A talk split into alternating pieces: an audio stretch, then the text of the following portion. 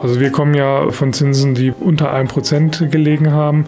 Wir waren zwischenzeitlich für eine zehnjährige Zinsverschreibung bei 4,5% Zinsen.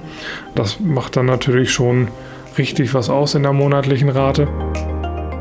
Darum geht es heute im Finanzhappen, dem Podcast der Volksbank Hameln-Stadthagen. Ich bin Maximilian Wilsmann von Radioaktiv und ich stelle in diesem Podcast all die Fragen, die man sich rund um eine Bank so stellen kann. Also bleibt gerne dran beim Finanzhappen, Stück für Stück zum eigenen Glück.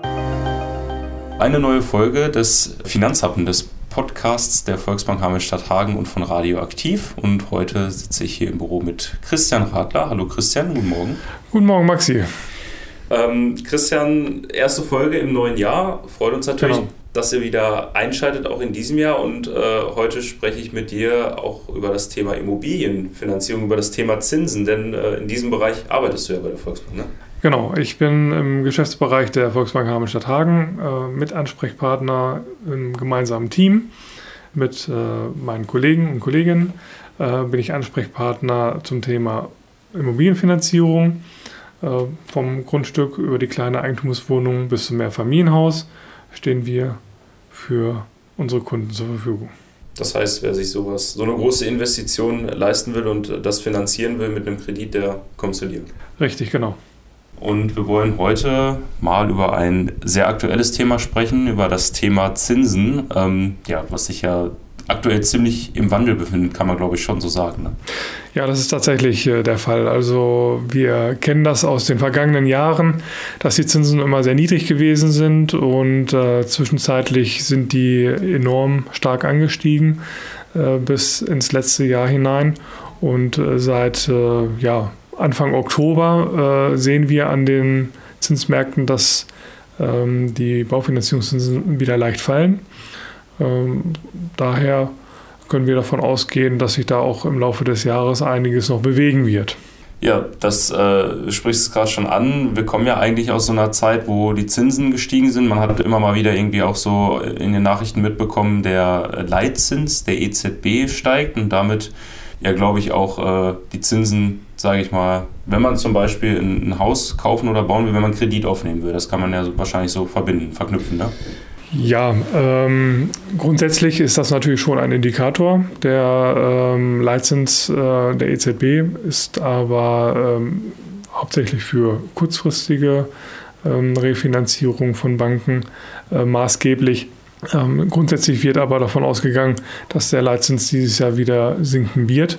Wahrscheinlich sogar schneller als ursprünglich erwartet. Also wahrscheinlich schon im Frühjahr oder im Sommer, dass da sich eventuell was bewegen könnte, wissen wir natürlich aktuell noch nicht. Das sind jetzt die Erwartungen aktuell. Der Leitzins im Moment ist ja hauptsächlich äh, inflationsgetrieben. Das Ziel der EZB ist eine Inflationsrate von 2% zu erreichen. Ähm, da liegen wir ungefähr, etwas höher noch. Ähm, daher ist davon auszugehen, dass äh, da wirklich jetzt wieder Anpassungen nach unten kommen werden. Ähm, Baufinanzierungen werden am Anleihenmarkt refinanziert oder orientieren sich am äh, Anleihenmarkt und hier sind die Tendenzen nach unten schon zu sehen.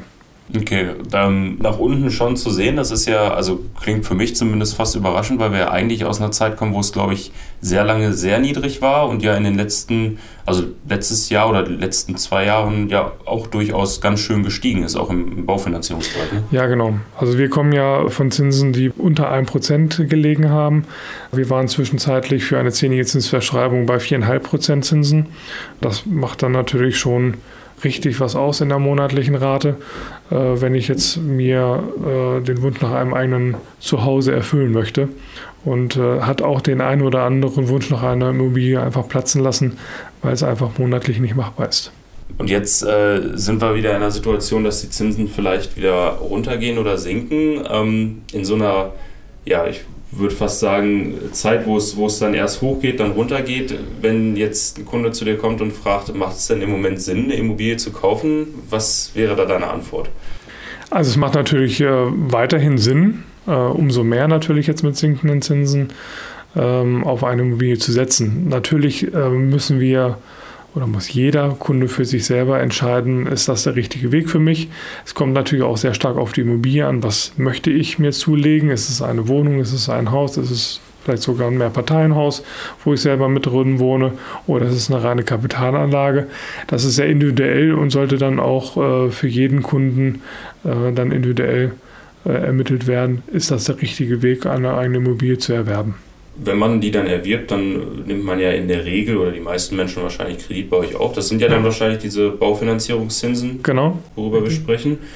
Genau, und das heißt, wenn wir oder wenn du davon sprichst, die sinken wahrscheinlich wieder. Das sind ja auch, was vorhin schon mal kurzfristig und langfristig angesprochen, sind ja auch Zinsen oder Zinssätze, die für längere Zeiten gelten. Genau, also grundsätzlich äh, bieten wir natürlich verschiedene Zinsbindungen an.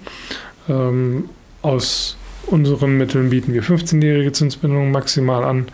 Ähm, wir bieten aber auch aus unseren Verbundpartnern äh, Darlehen bis zu 30 Jahre Zinsbindung an.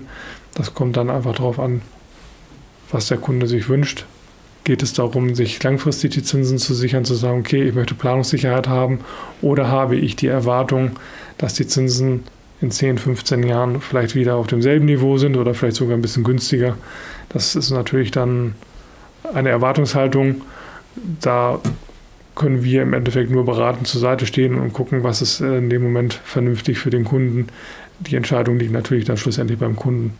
Was ist für ihn das Wichtigste? Das ist ja wahrscheinlich auch äh, gar nicht so einfach, wenn ich jetzt überlege. Also vor 15 Jahren, ähm, 2008, wenn man da jetzt einen, oder einen Kredit quasi aufgenommen hat, ähm, um eben zum Beispiel ein Haus zu finanzieren und man müsste den jetzt wahrscheinlich dann ja erneuern oder man, man kriegt da einen neuen Zinssatz oder wie ist das? Genau. Also äh, vor 15 Jahren äh, waren wir schlussendlich auf einem ähnlichen Niveau äh, wie jetzt sogar noch ein bisschen teurer. Tatsächlich, ähm, die Zinsen selber sind so ab 2008 tatsächlich langsam runtergegangen, bis es halt 2021 äh, den Tiefpunkt schlussendlich äh, erreicht hat und äh, ist jetzt wieder auf dem Niveau, wie wir es ungefähr 2010, 2011 hatten. Und jetzt müssen wir einfach schauen, wie sich das jetzt weiterentwickelt. Ähm, wie gesagt, es ist ja inflationsratenabhängig, jetzt, äh, wie die EZB jetzt weiter agiert. Und äh, da werden wir jetzt einfach die nächsten Jahre schauen müssen, wo sich das Ganze hin entwickelt. Die Erwartungen sind aber nicht dahin, äh, dass wir wieder auf ein Zinsniveau von 0,5 oder 0,75 kommen. Ähm, das ist ja auch eine historisch niedrige Zinslage gewesen. Daher kann man da jetzt nicht von ausgehen, dass wir da wieder hinkommen. Ja, okay. Also ähm, das heißt, wenn man jetzt zu euch geht mit dem Wunsch, äh, ich möchte mir eine Immobilie zulegen, möchte die finanzieren. Mhm. Ähm, du sagst es zum einen, ist es eigentlich oder ist nicht die Erwartung, dass man wieder so weit runtergeht, dass man vielleicht sagt, irgendwie in zehn Jahren oder so ist man wieder bei so einem niedrigen Zinssatz. Zum anderen kann man ja wahrscheinlich als Kunde auch gar nicht von euch erwarten, dass ihr sagt, äh, naja, in 10, 15 Jahren sieht es wahrscheinlich so aus, weil das kann man wahrscheinlich gar nicht prognostizieren. Ne? Stell dir vor, du hättest mich vor drei Jahren gefragt, äh, dass wir jetzt mal Zinsen von 4,5 Prozent für zehn Jahre äh, in der kurzen Zeit sehen. Das hätte ich auch nie erwartet. Das hätte mhm. niemand erwartet, dass das in der kurzen Zeit so stark ansteigt.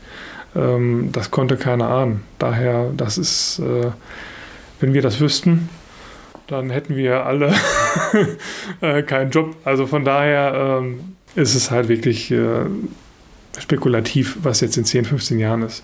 Die einzige Möglichkeit, wie ich dagegen arbeiten kann, ist schlussendlich, dass ich äh, eine möglichst niedrige Restschuld nach Zinsablauf habe äh, oder dann meine Restschuld auch absichere, zum Beispiel über ein Bausparkonto, dass ich das parallel laufen lasse. Da haben wir halt noch Zinsen ab 0,95 Prozent, die wir mit anbieten. Zum Ende ähm, eines äh, Zinsablaufs kann man das dann halt auch mit einplanen und auch ausrechnen, dass das aufeinander abgestimmt ist.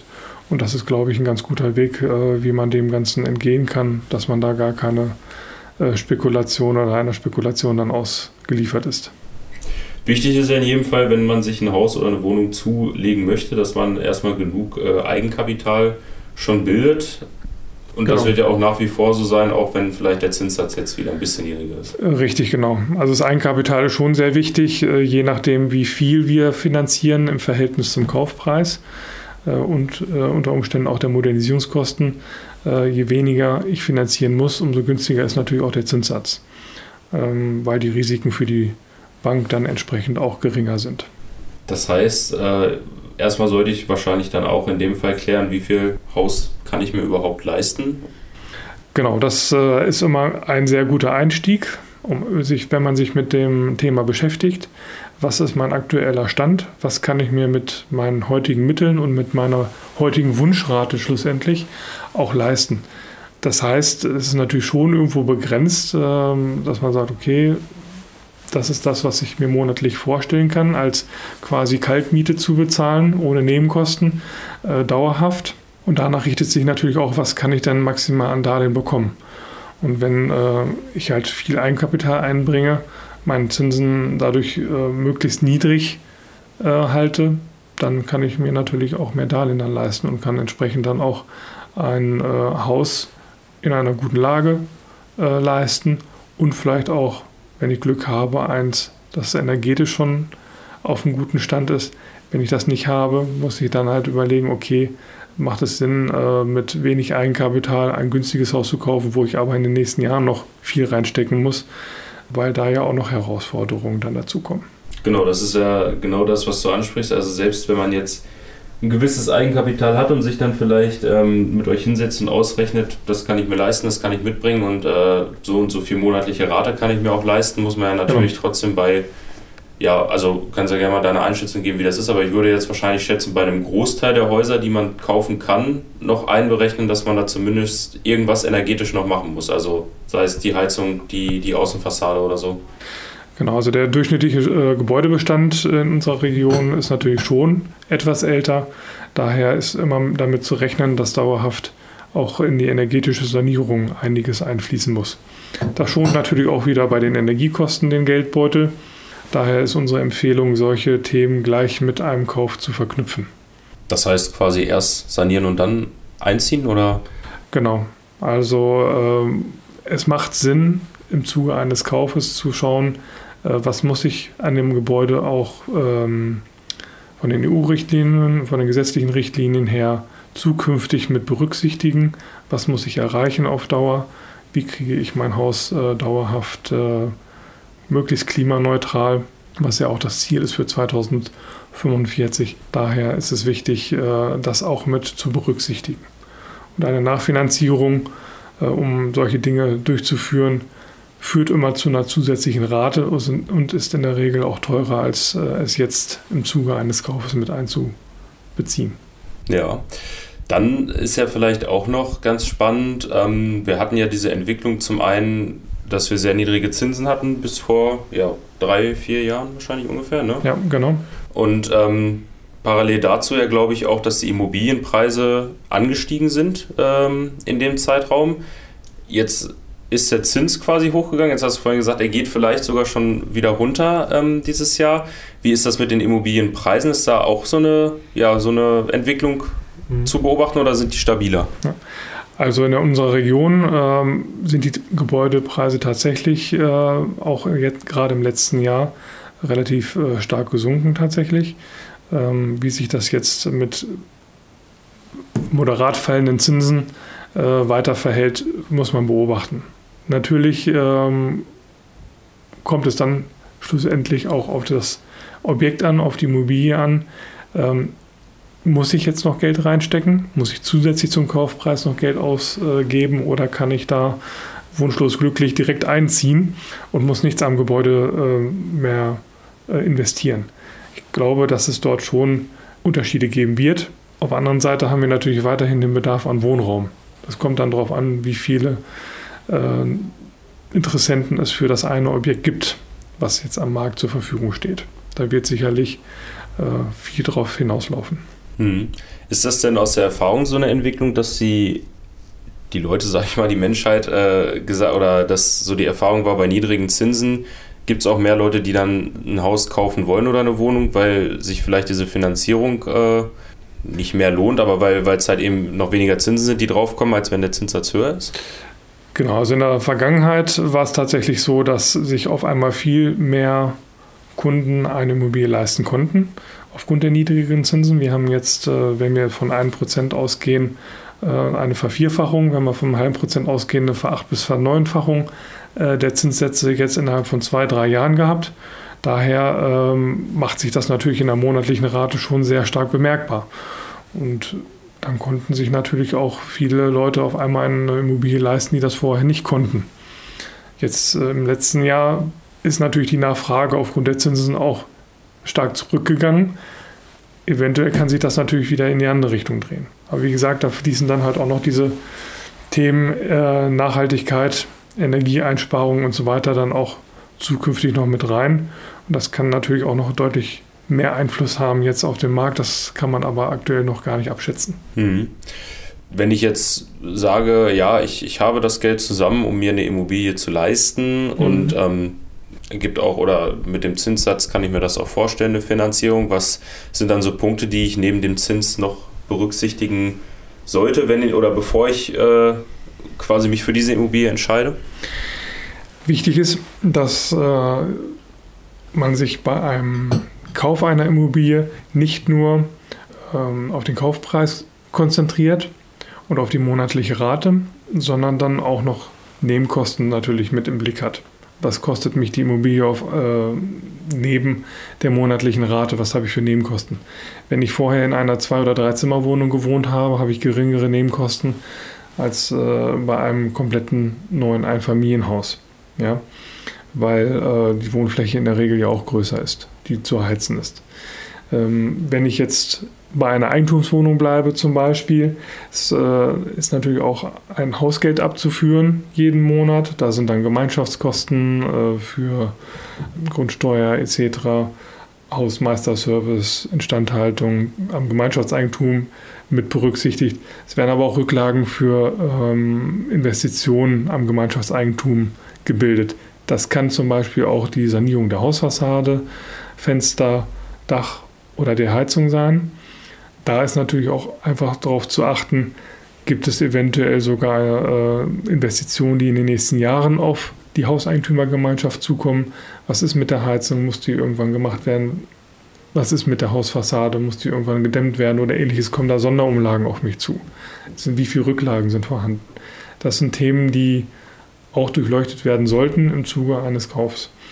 Ähm, und natürlich ist es wichtig, äh, dass man nicht aus dem Auge äh, verliert, dass man ja vielleicht auch nochmal in Urlaub fahren möchte, Freizeitausgaben oder ähnliches. Man möchte sich ja da auch nicht so stark einschränken im Verhältnis jetzt zu der Zeit, wo man vorher zur Miete gewohnt hat.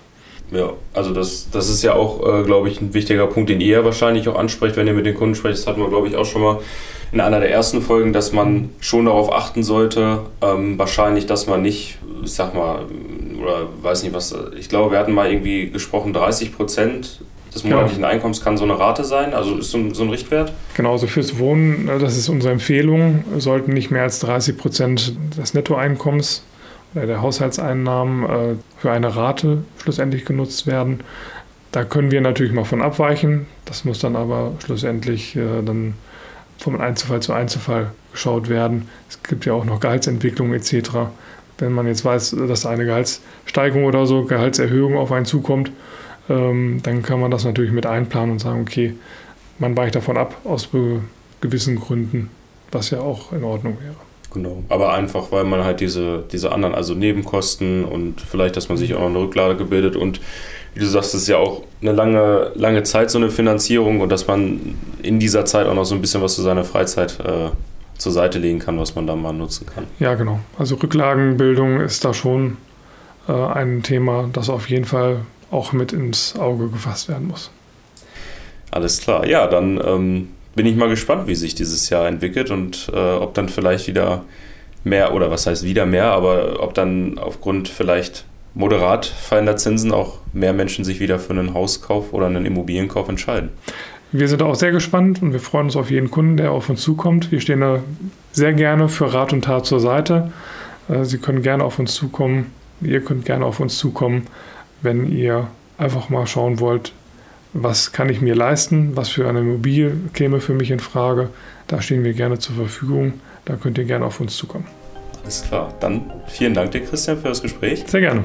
Und vielen Dank auch fürs Zuhören und dann bis zum nächsten Mal. Schaltet da gerne wieder ein. Bis zum nächsten Mal. Tschüss. Tschüss. Der Finanzhappen ist ein Podcast der Volksbank Hameln-Stadt Hagen. In diesem Podcast sprechen wir regelmäßig über aktuelle Finanzthemen, die im Geschäftsfeld der Volksbank liegen. Produziert wird der Podcast von Radio Aktiv. Neue Folgen vom Finanzhappen gibt's regelmäßig auf allen bekannten Podcast-Plattformen. Außerdem könnt ihr gerne die Website der Volksbank unter volksbank-hameln-stadthagen.de besuchen.